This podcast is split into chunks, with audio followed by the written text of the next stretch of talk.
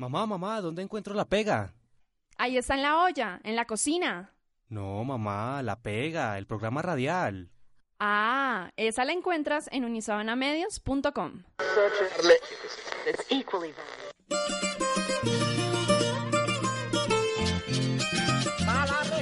Aquí comienza La Pega, el primer programa gastronómico de la Universidad de La Sabana.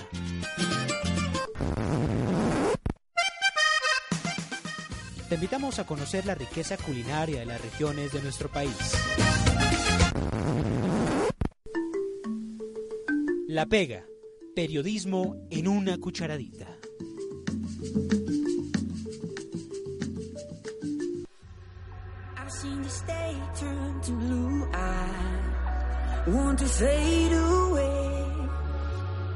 Into the scars on on my bones. Hola, hola pegados, bienvenidos una vez más al primer programa gastronómico de la Facultad de la Universidad de La Sabana de Comunicación. Esta es una nueva emisión de La Pega, periodismo en una cucharadita. Estaban preguntándose qué hacen ahí tomando las riendas de esto, no se preocupen, ya viene Felipe, tenemos un problema por el paro de transportes, pero de igual forma estamos aquí súper preparados, tenemos una visita llena, llena, llena, llena, así que vamos a comenzar eh, introduciéndonos. Vale, ¿cómo estás? Hola, hola Naid, hola pegados, sí, pues estamos más o menos llenos, e igual con toda la actitud, independientemente de que nos demoremos un poquito en llegar, ya esperaremos a Felipe, e igual estaremos con un super programa para hoy ustedes. Diego. Sí, así es, pegados, nos encontramos súper bien, ya Felipe se encuentra en camino, por ahí nos estaban avisando, pero nada, con toda la actitud para el día de hoy, todo súper bien nos va a salir y nada, un programa muy interesante tenemos hoy. La dulcera, Aleja, ¿cómo estás? Hola mis pegados, con mucha información para hoy, aún así allá paro, ya cualquier cosa, aquí estamos en la mesa de trabajo para traerles la mejor información. Bueno, yo espero que ustedes hayan estado súper movidos este fin de semana. Espero que nos hayan visto en nuestras redes sociales. Se las voy a recordar. Estamos en Twitter como programa La Pega, en Facebook como La Pega y en Instagram como La Pega Unisabana Radio. Si ustedes todavía no han visto ese IGTV de Diego, yo no sé qué están haciendo con su vida. Están es como perdiendo el tiempo porque yo me dediqué a enseñarles cómo hacer la arepa de huevo perfecta y Dios, o sea, que teniendo ya todo para hacer la arepa de huevo, nada más es que ustedes salgan, compren los ingredientes y ya, o sea, de verdad es una nota, deberían probarlo. Yo quiero contarles que yo nunca he probado la arepa de huevo. Tan, tan, ¿No? tan, tan. No. Ush. Todo ¿Qué has como- hecho por en este país? Llevo, cada- ya- llevo casi cinco años viviendo en Colombia y en mi vida he probado la arepa de huevo. No, La venden toca- en toca cada esquina. Hacerla yo en mi casa y toca que te lleve a ti a la casa. Es que, de- o sea, hay que decirlo, es que Diego no me ha invitado a comer arepa. No, de no, no, no, no. Yo sí invité, no hemos cuadrado. La culpa no es mía, es de todos. Pero igual bueno, estaremos esperando más recetas en ese IGTV. No, además de que pendientes. ya mi mamá está por ahí preparando algo. Uf, se viene. se viene. No, bueno, buenísimo. Entonces, vamos a prepararnos y vamos con la sección de actualidad de hoy.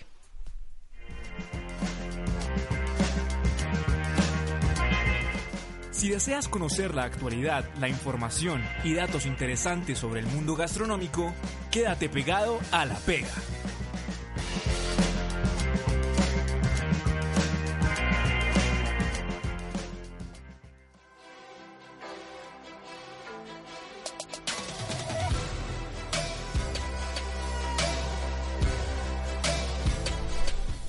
Bueno, señores, y como siempre les traigo para ustedes las mejores noticias que puedo encontrar de actualidad sobre gastronomía y me voy con la primera y estoy segura que Aleja esta le va a encantar. Me encanta. Segurísima. Entonces les cuento que los mejores chefs panaderos, pasteleros de Bogotá se reunieron en la segunda edición del BakerCom, que es un evento que se llevó a cabo el fin de semana pasado, el 20 y el 21 de septiembre. Se realizó la tarima del Centro de Convenciones G12 y se transformó en una gran cocina para aproximadamente 400 alumnos. Durante 3 y 4 horas los cocineros aprendieron sobre bombones, chocolates, pasteles, o sea, mejor dicho, todo lo que le encanta a Aleja. Todo, todo. La primera edición se llevó a cabo en 2016, lo cual me parece bastante curioso porque esta es la segunda edición, por César Castro, con más de 200 invitados. Y estuvieron presentes chefs de diferentes países, como Estados Unidos, España, Venezuela, México y obviamente Colombia. Entonces yo tengo varias dudas, sería, pues, ¿por qué la primera edición fue en el 2016 y se tuvo que esperar hasta ahorita, 2019, para poder llevar la segunda edición? ¿Qué fue lo que pasó ahí? Y estoy segura que Aleja nos tiene unos daticos de Baker Lab buenísimos. Obviamente, aquí estoy con toda la información. Bueno, primero que todo, lo que dicen ahí, que se comenzó en el 2016, pero la segunda edición se hizo nomás hasta este año. Esto es porque el organizador de Baker y Love, César Castro, es muy difícil, es realmente difícil conseguir los medios económicos para realizar este evento porque es muy grande. En serio que los chefs pasteleros, chocolateros y panaderos que asistieron son unos de los más reconocidos del mundo y pues es un evento que apenas está comenzando y que necesita mucho apoyo de todos los patrocinadores, de los asistentes. Entonces por esto en 2016 lo realizó, pero en los siguientes años no pudo conseguir la suficiente medio económico para hacerlo hasta este año, que lo hizo con los chefs Luis, Roble- Luis Robledo, María Barriga, Víctor Araque, José Manuel Sampe, Andrea Dópico, Antonio Bacur y Javi Barriga. Y me encantó, estuvo hermoso, en serio hicieron presentaciones, cada uno hicieron de panadería, hicieron croissants, tenían muestras para cada uno de los asistentes, hicieron masterclass privadas, de, de todo. O sea, mejor dicho, Aleja, nos tienes ya preparado un nuevo IGTV. No, sí, ya te va a tocar.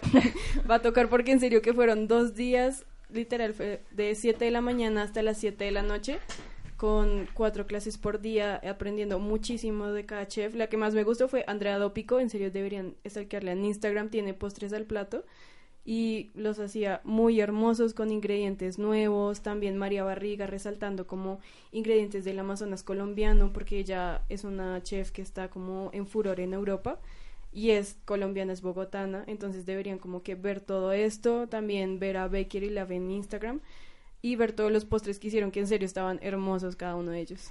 Aleja, algo súper importante. BakerCom, eh, para poder participar dentro del evento, tuviste que pagar algún tipo de ingreso y cuál fue el costo y la experiencia que tuviste, pues además de haber estado pues al- de la mano de estos chefs.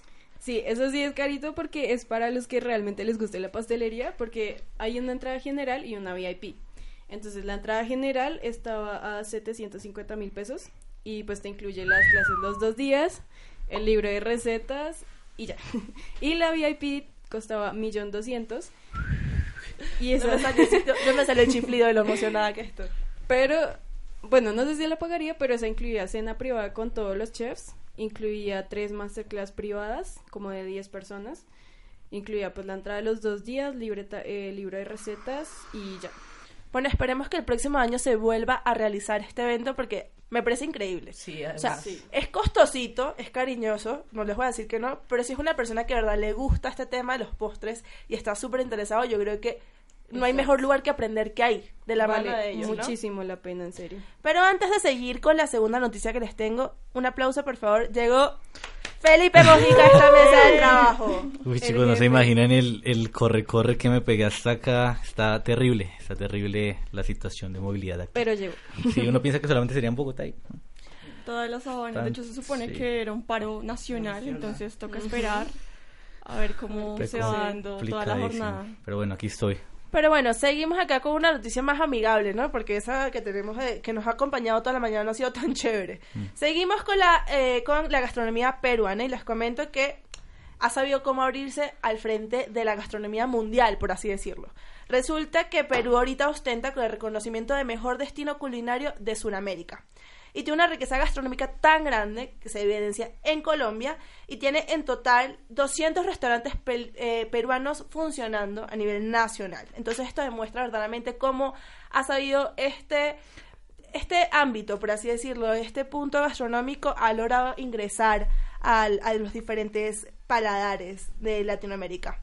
Les comento que hay diferentes tipos de cocinas que presentan los peruanos. La primera es cocina Nikkei, que es un término que se define mediante la fusión y cultura peruana con la japonesa.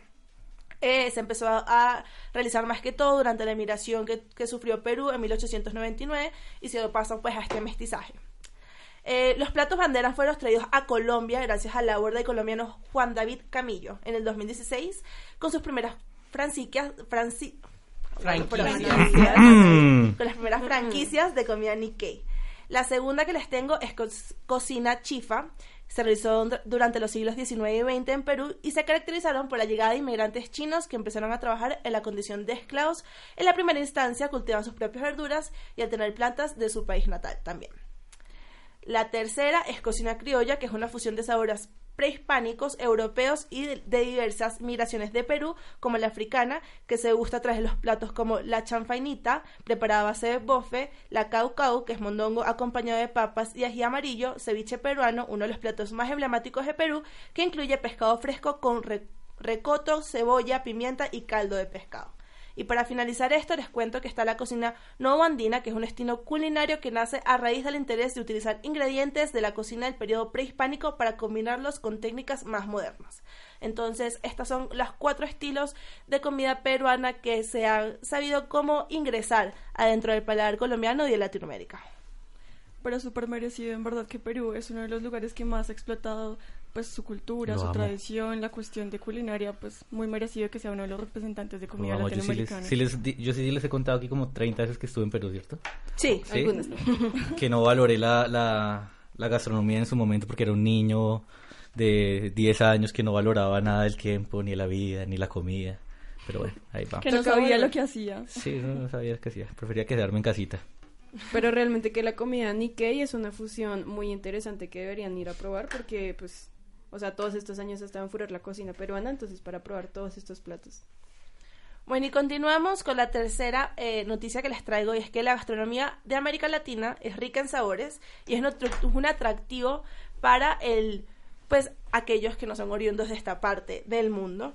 Y según el empresario gastronómico danés Klaus Mayer, es uno de los fundadores y reconocidos del restaurante Noma de Copenhagen, eh, la comida latina es como ahorita el furor, ¿sí? ¿Por qué? Porque ahorita dice que ya no existe esa hegemonía de los estilos que antes pues predominaban en la cocina como la italiana, la francesa, sino que ahorita le gusta más pues ese término como de nuevos sabores, productos y estilos que antes no estaban y que la gente está muy interesada como en profundizar en nuevas regiones y se empezaron como a cansar de lo nuevo, de lo nuevo no de lo viejo, por así decirlo. Entonces, ellos piensan que este ingrediente latinoamericano, como distintos tipos de ajíes, eh, guayuca, cilantro, hierbas aromáticas que usan como condimentos, eh, como también la, la maracuyá, la chirimoya, pueden resaltar verda- verdaderamente los atractivos de la gastronomía de esta parte del mundo. Para Mayer, la comida latinoamericana sobrepasa toda la técnica de preparación y piensa que tiene un gran futuro y que es posiblemente que un futuro no muy lejano ya no sea tanto como el top la comida francesa o italiana, sino que empiecen a pisar bastante fuerte esta parte del mundo. A mí eso me parece muy interesante y muy necesario el salirnos ya del molde, del cliché, de siempre tratar de hacer que nuestras comidas eh, tiendan a parecerse a esas que ya existen, sino que pues aquí también hay mucho por, por no sé, explorar, por ver, por resaltar. Bueno, y para finalizar les voy a hablar un poco acerca de cerveza. ¿Qué? Sí. Otra vez. ¿Qué? Otra vez, Hace, hace mucho no traía ninguna noticia acerca del licor. ¿Qué les pasa? Ya me había controlado. Hace ocho días. Hace ocho días que no más de licor. Hace ocho días. Pero bueno, yo no les había hablado exactamente sobre eso, ¿cómo así?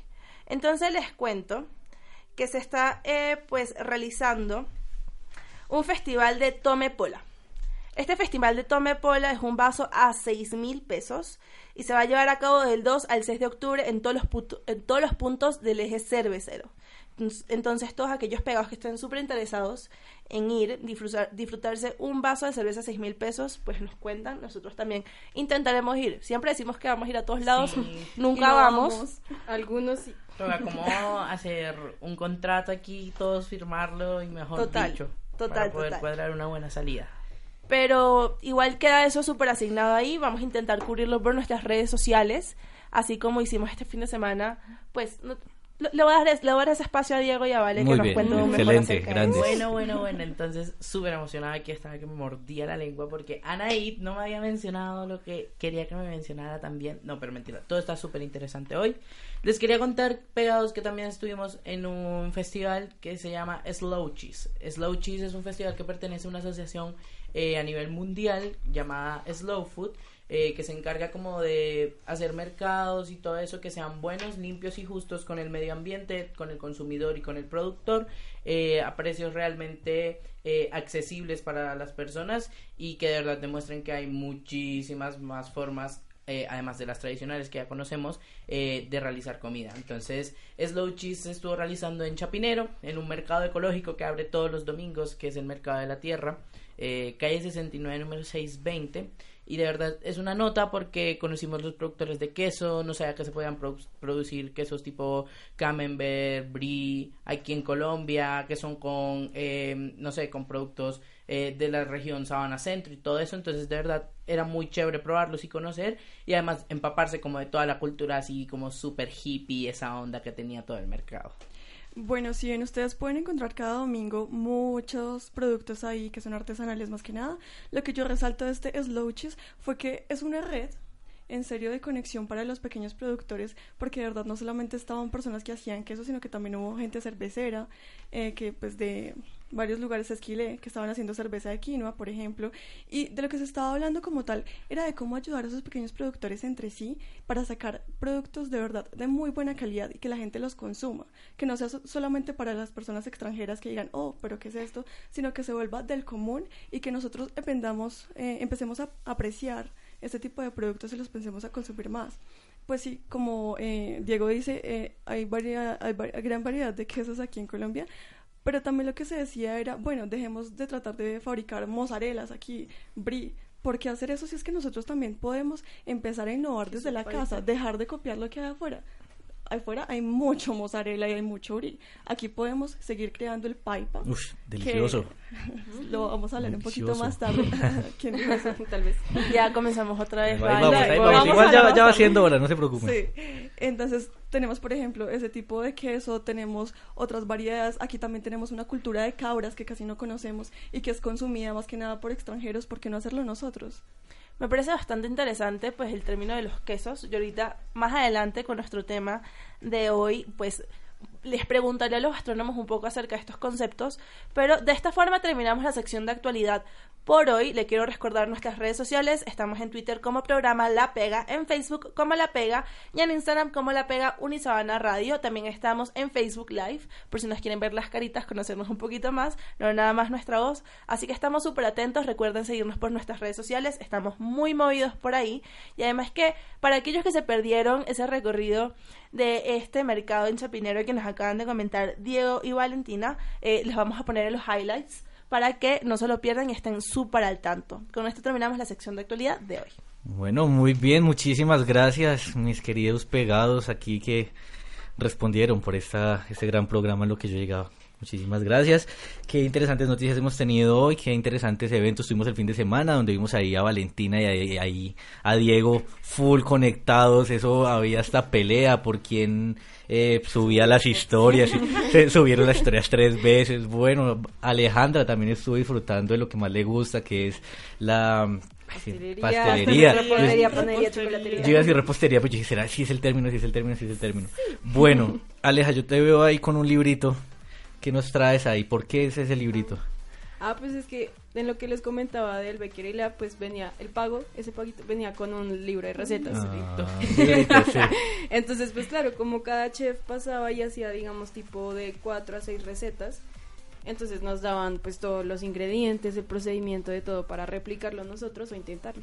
Ah, pero buenísimo. O sea, ustedes tenían los ingredientes para poder hacerlo ahí mismo también, ¿o no? no. No, Ah, cua- no, yo pregunté. O sea, yo- me ah, imagino que no, cuando dice que le daban los ingredientes era que decían, bueno, vamos a utilizar Exacto, nos daban, Yo- nos yo decían decía, que no, pero, Harina, esto- azúcar. pero no me parece ya tan caro como te están dando todo. No, porque no, no. digamos Perdón, también, perdón, o sea, perdón. es carísimo. Ustedes Perdón. vieron a Alejandra preguntándome por WhatsApp ahí por interno.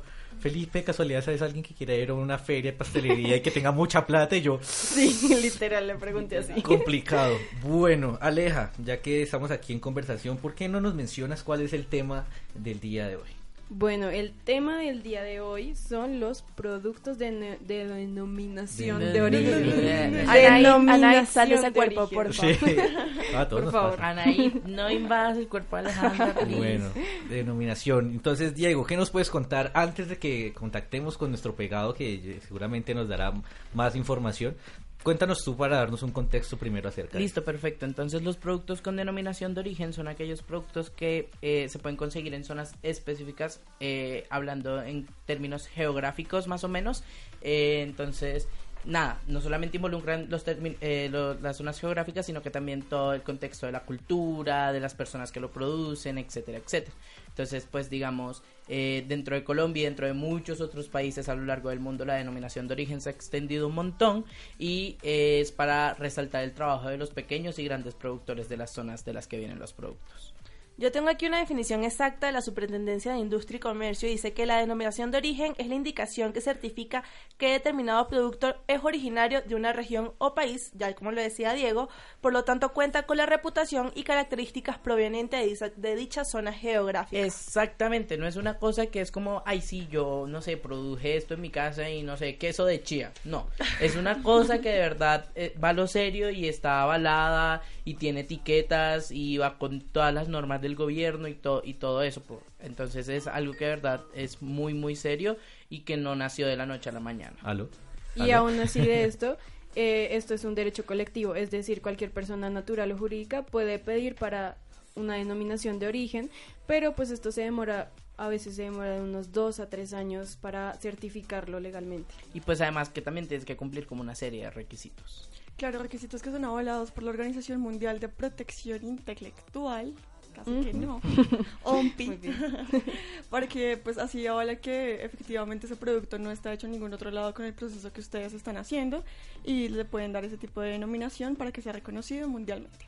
En general, en Colombia hay 16 productos eh, gastronómicos o pues como parte de la comida, no sé si decirlo, si está bien dicho, me disculpan, eh, 16 productos en general que son parte de la denominación de origen específicamente de, este país. Dentro de eso encontramos el café de Colombia, café de Nariño, café de Cauca, café de Huila, Santander, de la, Sierra, de la Sierra Nevada, del Tolima, la rosa de Colombia, lo que me pareció bastante interesante, no sabía que había una rosa específica de Colombia, también hay un, cla- un clavel de Colombia, hasta la chulupa, queso de caquetá, queso de paipa, arroz de meseta de Ibagué, bizcocho de, ari- achira del Huila y bocadillo de veleiro. Beleño. Beleño. Beleño. De corazón beleño. Todos. Perdón, perdón. No, tranquilo, No, tranquilo. tranquilo. Y podemos ver aquí que hay siete cafés, cada uno de una región diferente, pero es por esto mismo que explicábamos.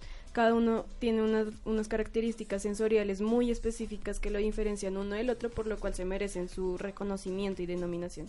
No, sí, de verdad es una delicia todo lo que Colombia tiene para dar y yo espero que en un futuro eh, no muy lejano tengamos aún más productos con denominación de origen. Bueno, muchachos, aquí ya hicimos una pequeña socialización, pero es hora de darle paso a nuestro experto invitado del día de hoy. Entonces vamos entonces a lanzar a nuestro pegado de la semana.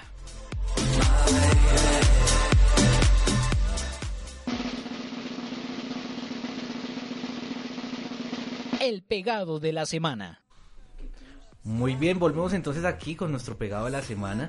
Eh, se trata de Diego Marciales. Este es un chef muy apasionado, experto en este tema. Adelantó estudios en la Academia de Cocina y Arte Verde Oliva de Colombia. Lleva más de 15 años en el ejercicio profesional, donde además es líder en cocina y diferentes proyectos gastronómicos. Se ha desempeñado como columnista, conferencista, tallerista del sector. Ha sido el chef de la marca País, orgullo- orgullosamente opita de corazón. El chef ha sido exaltado por los gobiernos municipal de Neiva y departamental del Huila por su labor y aporte de desempeño en el ámbito gastronómico. Bueno, mm, ¿qué, qué más entrada que esta, Diego? Bienvenido aquí a La Pega. Muchas gracias, buenos días y bueno, Bueno, Diego, para estamos todos. aquí entonces hablando de entonces esto que son las denominaciones de origen, la denominación de origen.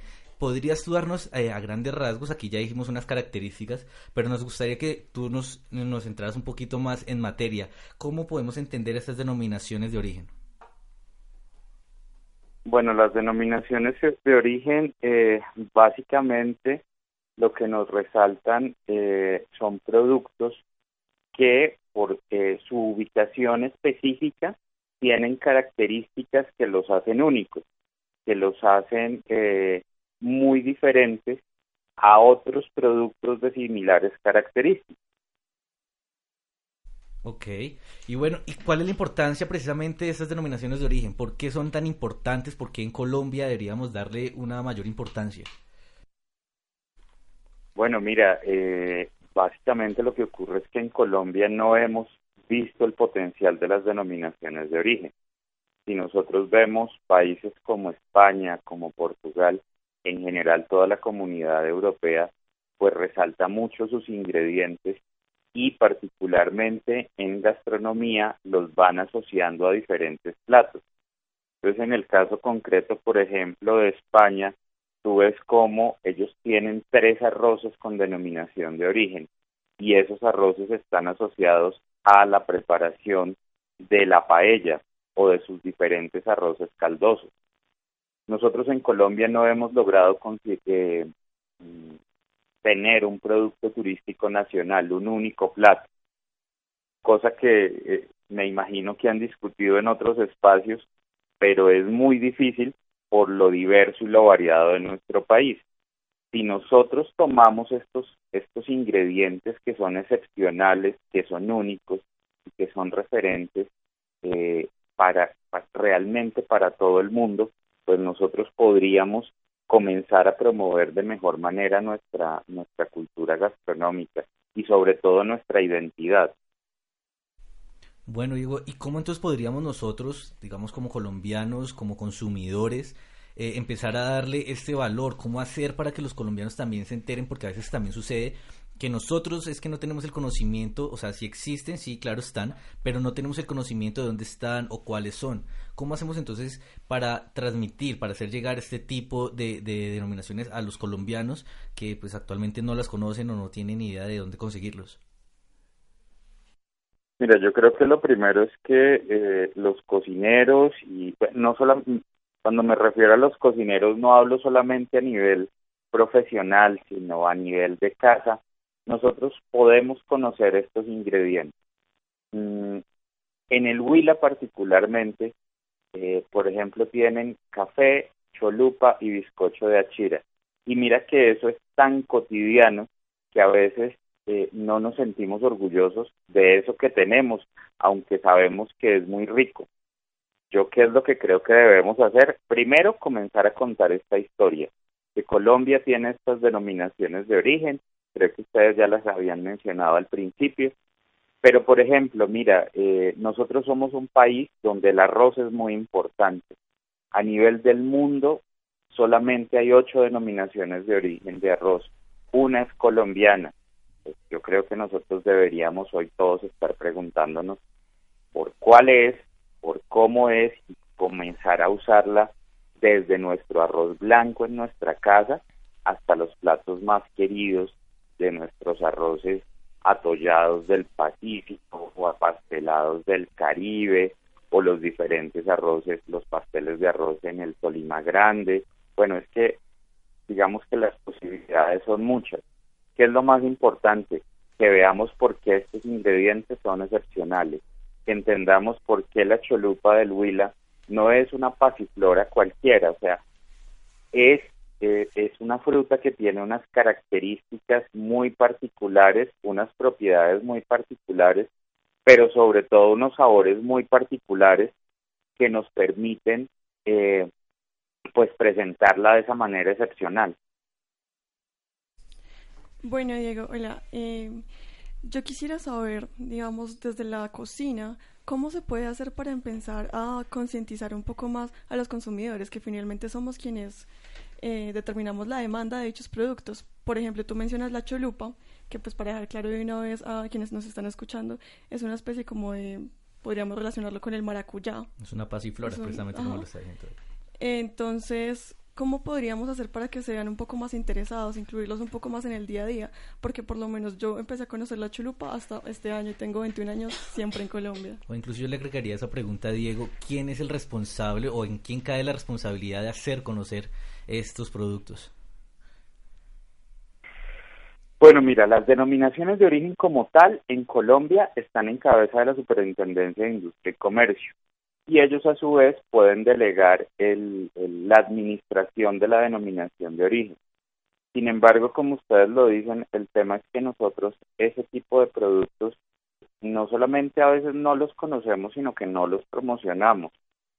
Si ustedes ven, por ejemplo, la estrategia actual de gastronomía que tiene nuestro país, que es Colombia la Mesa, mmm, dentro de sus dentro de sus platos destacados eh, hablaba, por ejemplo, del arroz, y les hablo mucho del arroz, es porque es un producto que es mundialmente conocido, que tiene unas implicaciones ya a nivel cultural en Colombia, pero que nosotros, si lo ponemos en una balanza y encontramos que hay más de 100.000 tipos de arroz y reducimos esto a 100 semillas como básicas, ¿sí?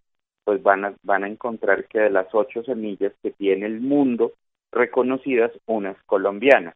Esto para decirles que es un que es un que es un ingrediente de un altísimo valor, no económico, porque al final eh, pues los precios van, pues, es un tema muy de mercado, sino que nosotros no hemos hecho esa promoción, digamos, de esa manera, o sea, no nos hemos contado entre nosotros, Colombia, entre nosotros, departamentos, que tenemos uno de los arroces con mayores eh, propiedades y reconocimientos en el mundo y pues obviamente contar esto hacia afuera todavía es más difícil.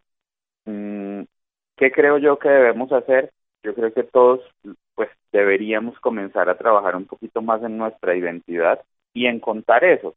Las personas del Huila, te decía, y hablo de ellos, eh, tú me presentaste como una opita de corazón, eh, hablo de ellos porque conozco mucho el departamento, pero sobre todo por el privilegio de que es un departamento que tiene tres denominaciones de origen. Eh, hay departamentos que no las tienen, seguramente no porque no tengan los productos, sino porque no han hecho los procedimientos. Pero volviendo al caso concreto de la pregunta es, ¿qué hacemos? Yo creo que es una historia que tenemos que contar los cocineros, las amas de casa. Eh, mira, todo el mundo alrededor de la gastronomía debía sentirse muy orgulloso de lo que tiene en sus mesas y contarle a la gente qué es lo que hay en la mesa. Si tú vas al, si tú vas al, al Cauca, Popayán, pues es tan habitual y tan normal tener una empanada de pipián en la mano o desayunar con tamal de pipián que digamos que es una actividad cotidiana. Pero si tú comienzas a investigar de dónde viene el pipián, cómo se prepara, o sea, qué tiene de particular, vas a encontrar que no solamente está lleno de ingredientes ricos, sino que además culturalmente te va a hablar mucho del departamento. Entonces yo creo que lo que nosotros tenemos que hacer es como comenzar a ampliar este discurso, a contarle a la gente qué es lo que tenemos y mostrarlo. Claro, y es que volvemos a ver ese desapego nuestro por la cultura y por de alguna forma dar por sentado los productos que ya tenemos. Pero siento que también esto tiene que ver un poco con el trabajo en el campo y es que ya últimamente pues las juventudes poco ven el futuro en el campo. Entonces, ¿tú cómo ves esta cuestión? Pues mira, yo yo creo que aquí también de todas formas hay que hay que darle un singular protagonismo también al gobierno, o sea, a, nuestros dirigentes tenemos que exigirles que, que todas estas estos temas gastronómicos tengan eh, la importancia y la relevancia que merecen. yo no sé si ustedes tienen presente, hay actividades que frecuentemente realiza nuestro país y no siempre nuestra comida es protagonista. y yo los invito a una reflexión. Cuando tú vas a atender invitados en tu casa, tú organizas una velada generalmente de tal manera que incluso la comida te diga algo. Cuando, cuando comemos en las casas, pensamos en el plato de la abuela, en el plato de la mamá, en cosas así. Cuando nosotros llevamos un evento macro, una cosa pues, más, más importante, eh, pues a veces nos descuidamos y creemos que eh, pues esa, esa, esa atención no la merece o no la podemos hacer nuestra comida. A la mente me viene un recuerdo de, Leonor Espinosa, que cuando vino el Papa Francisco criticaba cómo lo atendimos con alfajores y con amasijos argentinos, en cambio de hacerlo con comida tradicional colombiana. Eso como para que tengamos en cuenta cómo de verdad además debe ser, debe ser política, o sea, no solamente es un cuento que nosotros nos creamos y que estemos convencidos y orgullosos de lo que tenemos, sino que nuestros dirigentes deben estar también comprometidos en eso. Diego, ya saliendo un poco de, de, pues, de las constantes preguntas que te hemos realizado, eh, ¿qué país tú dirías que podría ser un ejemplo para Colombia? Porque la idea siempre es impulsar pues, el talento colombiano. ¿Qué país podría ser eh, como este ejemplo a seguir para uno seguir y decir como este país sí, o sea, poco a poco se sigue interesando por la denominación de origen de sus productos? Definitivamente España. Si tú ves, eh, España eh, ha hecho carrera con todo el tema de sus vinos, pero también vas a encontrar que a partir de sus vinos logró resaltar eh, esos acompañamientos que encontraba. Entonces, sin quedarse en una región particular, vemos como, por ejemplo, los jamones, entendiendo también sus diferencias, lograron denominaciones de origen. Eh, los quesos, quesos españoles, que lograron denominaciones de origen. Como les contaba hace rato, los arroces también lograron denominaciones de origen. Entonces España, eh, y pues ya lo ponemos en un contexto un poco más amplio, la gastronomía española, pues se ha vuelto casi que un referente mundial. Aparte de del trabajo de sus cocineros, de sus chefs. Entonces, pues yo, yo me atrevo a decirles que cuando uno habla de paella, piensa en España. Así muchas veces cuando se recree la paella, uno termina comiendo cualquier cosa menos la verdadera paella española.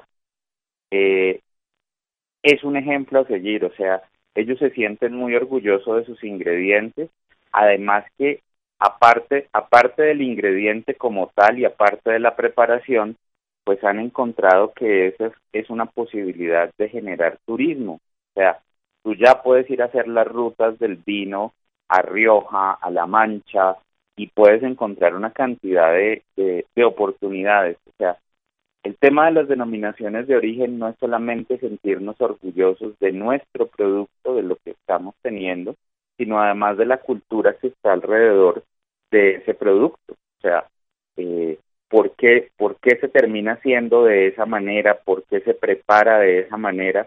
¿O qué es lo que lo hace particular? Bueno, digo, yo tengo una pregunta y es si tú tienes conocimiento en estos momentos de cuáles son esos productos, esas denominaciones de origen aquí en Colombia. O sea, cuáles, cuáles están en este momento en Colombia eh, marcados como, como denominación de origen. ¿Qué productos están puestos en eso? ¿Y qué productos piensas tú que hace falta eh, que lleven este, este, este certificado, esta mención? Bueno, eh, en Colombia Digamos que en Colombia tenemos varios productos con denominación de origen. Voy a contarte los que son alimentos, que son realmente eh, como los que tengo presentes y con los que con los que trabajo. ¿sí? Em, hablemos de café primero. Colombia, como tal, todo todo nuestro territorio nacional tiene una denominación de origen que eh, recae sobre sobre los cafés que producimos por sus condiciones excepcionales. Pero aparte, algunos departamentos y algunas regiones muy específicas como el Cauca, Nariño, Huila, Santander, Tolima, eh, la Sierra Nevada de Santa Marta, tienen también un reconocimiento especial en unas áreas. Eh, esto, como te decía, es un tema geográfico, ¿no? No es que cualquier cualquier parte de los departamentos eh, eso está muy ubicado en las diferentes resoluciones cuando se otorga la denominación de origen. Pero en general el café está cobijado bajo, bajo la marca café, perdón, bajo el reconocimiento de Café de Colombia. En alimentos, pues tenemos uno muy reciente del 22 de agosto, que es el cangrejo negro de, de Providencia.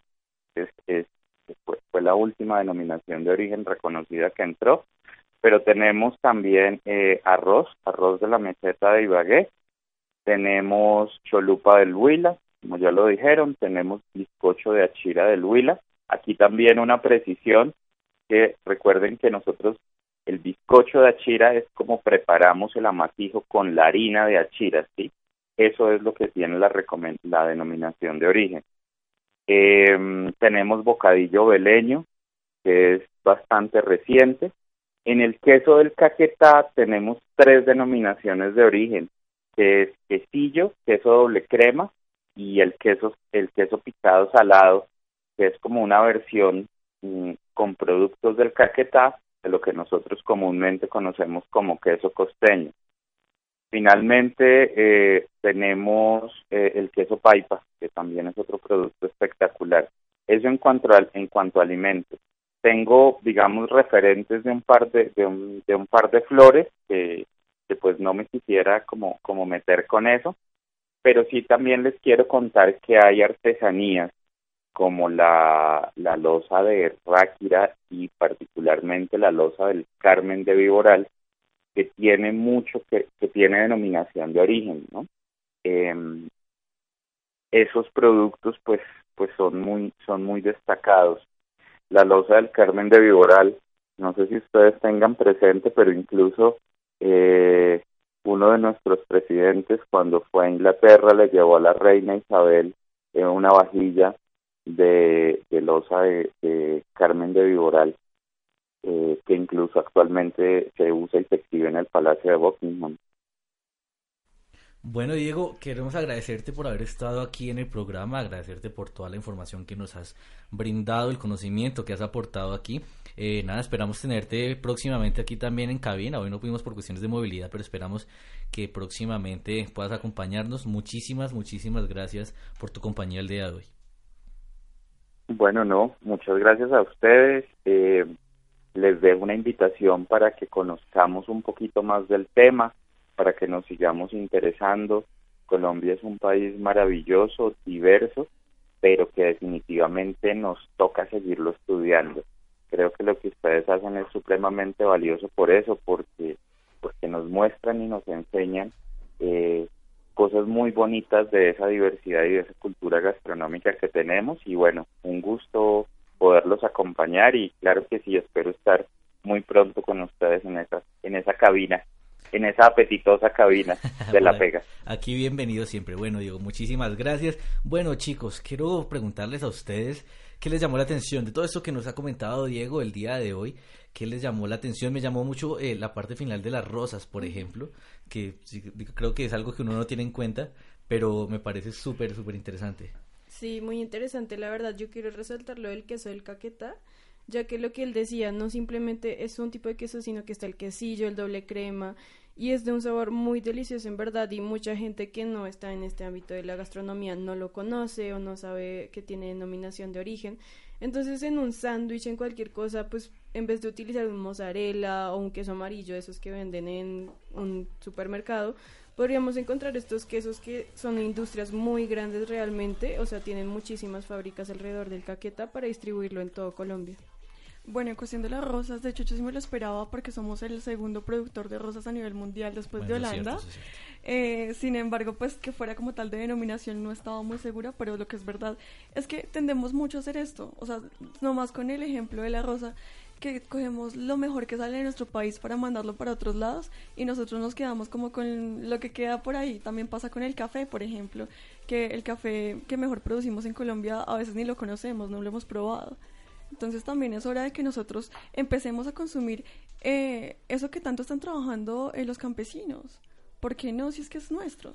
Y es que no solamente creo que no solamente son algo de apropiación, de identidad, sino de bien lo decía Valentín y se lo preguntaba Diego, es también valorar el trabajo de nuestros campesinos. Porque es desde ahí que yo creo que es desde los campesinos, creo no, estoy muy seguro que desde los campesinos es que nuestra gastronomía es lo que es hoy en día. Porque sin ellos sería muy complicado. Sin ellos nuestros grandes chefs no tendrían que mostrar cómo mostrar, dónde plantar o producirlo. ¿O tú qué piensas, Ale? Exacto, o sea, lo que tú dices, digamos, todos estos productos, pues de los pocos que tenemos, son puros productos del campo que se han esforzado por muchísimos años por cultivarlos, por brindarlos a todo el país. Y pues también eso, porque todo lo que tenemos acá, que es lo más importante, los llevamos al exterior. Hasta ahorita, los últimos años, es que pues estamos como dándonos cuenta de que realmente tenemos muchos productos nativos de los cuales podemos aprovechar en Latinoamérica. sentirnos orgullosos de eso. Exacto. Entonces, digamos, como la chira, digamos, la chira, mucha gente no sabe que la chira realmente es una planta y de eso se hace una harina. De esa harina puedes hacer muchos más productos y pues es aprovechar lo que tenemos. Claro, y también Diego nos hablaba sobre cuestiones del gobierno, de exigirle a esas personas que se fijen un poco más en lo que está pasando dentro del país. Y si bien nos estamos vendiendo como un país turístico, como que de verdad tenemos mucho por dar, eh, también vale la pena aclarar que hace falta hacer ciertas regulaciones en la ley y es que ayer estábamos hablando en el conversatorio de Slouchis que por ejemplo INVIMA pues ustedes saben que hasta nuestra constitución es medio copiada de otro lado, Sí, ¿sí, no? Nosotros hacemos copy-paste de Sí. todo, de todo nos estamos copiando siempre. Y justamente también pasa con las regulaciones en cuestiones gastronómicas. Pueden creer que usted, o sea, que les estaban exigiendo a los eh, productores de queso paipa que hicieran la maduración en mesas eh, inoxidables, de acero inoxidable, cuando pues la maduración se realiza en madera. Entonces les estaban diciendo como, oigan, esto No, es tradición. Lo mismo pasa también, ¿sabes con qué? Con el bocadillo veleño, eh, que ahorita toca meterlo como en plástico para poderlo exportar, porque la hoja de plátano, que yo no sé qué, Ajá. yo creo como, o sea, de verdad, es menos amigable con el, con el medio ambiente y pues está desmeritando un poco también el trabajo del campesino y pues del productor. Entonces es eso, darnos cuenta de, de que tenemos todo en las manos y de que podemos lograr que las cosas sean aún mejor y nada, aprender que la denominación de origen aquí en Colombia está cogiendo eh, un gran impulso a través de los últimos años. Claro, y es que son regulaciones que no están a la par de las producciones, entonces tienen que tener un poco más el contacto con esos pequeños productores, porque pues claro, aquí estamos en un programa donde usualmente hablamos de comida y todo es muy lindo, pero también vale la pena que hagamos esa crítica de vez en cuando, en donde digamos, oigan, fijémonos un poco más, hagamos algo por esto, porque vale la pena. También con la cuestión de la cerveza de quinoa les estaban diciendo que no se las podían certificar eh, porque el malteado no estaba dentro de los requerimientos que ellos tenían. Pero de hecho ellos demostraron que sí se podía maltear ese tipo de bebida y por eso ahora se puede vender. Pero igual fue como la unión de un gremio y muchos pequeños productores. Sí, siempre toca pelearlo y pues la idea es que pues también venga desde el gobierno el tratar de exaltar todo lo que tenemos. Es cierto. Ajá, Diego, oye, ¿qué tienes? ¿Qué Uy. pasa, Diego? Que le- hoy, hoy Diego... El paro lo afectó. Sí, Diego lo vemos desanimado. No, de verdad, no sé por qué he tenido tanto sueño, pero creo que es porque el fin de semana estuve de verdad de pie en, ese, en el evento del Slow Cheese, porque fuimos de voluntarios muchos chicos de aquí de la sabana, entonces nada, de verdad estuvo súper boleado porque había muchísima gente, entonces tocaba organizar, correr, servir todo el sábado, tocaba hacer el alistamiento de todos, pues estoy un poco cansado, pero nada, nada, siempre con mucha actitud y todo, de verdad estoy aquí como que me quedo Yo- dormido, yo pensé pero que sí se puede, sí triste, se le puede. fue mal esta mañana, ¿qué pasa? No, fue pensando. No, fue como. Es que yo dije, como todas las clases me las cancelaron, pero me las cancelaron después de 8 de la mañana. Yo dije, como, profe, ¿podías dejarme dormir otro rato, por favor? Como nuestro Felipe, que, que le durmió. pegaron Durmió la un poquito más. Yo tenía clase a las 7 de la mañana y a las 5 y media el profesor dijo, muchachos, no, eh, mi profesor es de City, entonces City TV. Entonces él estaba súper informado, me dijo, no, no salgan, nos vemos en 8 No, días. Yo, bueno, No lo No, ya intenten, no no. sirve nada. hasta luego. No, saben, yo creo que también lo tiene bajoneado, que se enteró que las otras universidades ya están en vacaciones. No te creo. Sí. Ay, no, ¿cuáles? Y nosotros estamos aquí. Pero qué universidades. siempre. La Tadeo ya está en vacaciones. Ah, pero- Saludos a mis amigos de la Tadeo. Un saludo a la... No, pero yo aquí ahorita cumpleaños de la sabana y nada, el concierto Tropic Pop que se ve que va a estar brutal. Sí, se ve excelente. Oye, Diego, y en esta, en esta feria en la que estuvieron ustedes, Valentina, ¿vieron eh, productos con denominación de origen, tal vez, que Yo puedan creo mencionar? que hay uno que de verdad podría exaltar, que es de, ya les digo el nombre, Judy Pulido. Ok. Es un queso encenizado. Ustedes no saben ese queso, de verdad una locura. Eh, eso se lo pelearon, de verdad. O sea, eso se acabó, Eso se acabó así. Apenas dijeron, vamos a probar. Todo el mundo se lanzó a esa mesa por ese queso encenizado. Que pues, eh, ya les doy. Es un queso encenizado con queso negro. O sea, es como... Lo que pasa es que tiene como una costra de ceniza y carbón, si no estoy mal. O sea, es una cosa que uno no se imagina nunca que, que, que como pueden combinar eso con la comida, pero de verdad uno lo prueba y es, es una nota, de verdad, una delicia porque juega mucho con el paladar y con la mente de nosotros. Y nada, también había muchos productos como la cerveza de quinoa, había muchos pequeños productores eh, de papas nativas, habían productores de ensaladas con flores de bosque alto andino, eh, de partes calientes aledañas aquí al departamento de Cundinamarca, habían tamales vege- ve- vegetarianos y veganos, o sea, había oportunidad para todos los gustos, para todos los colores, para todos los sabores, para todos y de verdad eh, quedan súper invitadísimos. Todos los domingos ese mercado está abierto de nueve y media a Una una, y y media. media. Entonces de verdad es una delicia, un plan súper chévere, trotar y llegar ahí. Bueno chicos, tristemente ya vamos llegando al final de este programa, tuvimos un invitado muy especial, tuvimos un par de demoras para iniciar, pero pues se inició, ustedes salvaron, llegó. La, se llegó y salvaron la patria hoy. Eh, antes de irme, quiero, tengo, lo tengo aquí en el, en el, en el WhatsApp, voy a ponerlo desde acá porque se me olvidó pasárselo a nuestro querido Paz, lo siento mucho Jan. Eh, es un saludo muy especial de una querida amiga, compañera vegetariana nuestra que no está con nosotros, eh, pues tristemente ya, pero nos dejó un saludo muy especial que vale la pena escucharlo. Eh, se trata de la señorita Suadi que nos dice lo siguiente. Hola, hola a todos mis pegados divinos, hermosos. Y esta voz no, no es de un fantasma, es de la propia Suadi Pinto, la vegetariana del grupo que pasó por aquí para dejarles un saludo a la distancia. Yo sé que no me han escuchado en un par de programas, lo sé, pero por aquí les dejo un mensaje, también un par de tips. Eh, si alguno de ustedes es vegetariano y está viajando, o bueno, simplemente no es vegetariano y está viajando y tiene problemas con la comida o algo por el estilo, eh, por favor siempre tengan cuidado donde comen, miren que sea un lugar limpio. También para los vegetarianos, eh, um, en cualquier supermercado siempre van a encontrar algún tipo de sándwich que tendrá como tomate, lechuga o espinaca y, um, y queso. Entonces siempre es un buen aliado, siempre lleven uno con ustedes. Cuando tengan un día largo de caminata o algo por el estilo, por favor nunca olviden sus pastillas si están tomando algún tipo de suplemento para la carne, B12, lo que sea. O en sí si ustedes de las personas como yo, que no puede comer en cualquier lado porque todo le cae mal y luego está con dolor de estómago, pero igual le encanta meterse a los chuzos más raros del mundo, lleve con usted siempre algún tipo de mm, eh, pastilla o algo para el dolor de estómago. También aprovecho para dejarle un saludo súper especial a toda la mesa de trabajo, a todos los que estén ahí sacando adelante este programa de La Pega. Un abrazo enorme, los quiero muchísimo y espero que todo esté bien por allá. Se despide Suave Pinto, la vegetariana del grupo. Bueno, ahí está nuestra querida Suadi, ella es divina, hermosa, preciosa y nos dejó su saludo. Igual yo le, vamos a seguir insistiendo para que nos vaya contando cositas de dónde está. Nos hace mucha falta, esperamos que nos estén mandando también material para poner en Instagram y que ustedes puedan ver un poco de su viaje a cuestión gastronómica. Sí, porque- material que no sea personal. Ajá, sí, no como el de las historias, Sí. porque es que en serio eso fue un borolo ayer. Pero- No, ayer esas historias, qué risa. Yo después dije como, no sé ni a la final que terminamos subiendo, pero lo pudimos solucionar. Gracias, Sara, que estuviste ahí también muy pendiente del Instagram, que hoy no te tuvimos aquí, pero yo sé que nos estás escuchando. Y eh, que nada, muchísimas gracias por todos esos posts que realizas. Bueno, pegados el día de hoy no tenemos demasiadas recomendaciones del chef, pero lo que les podemos dejar para hoy es, en serio, sepan que están consumiendo, vayan a los pequeños consumidores, vayan a las plazas de mercado, sean un poquito más conscientes y aportémosle a esta vaina.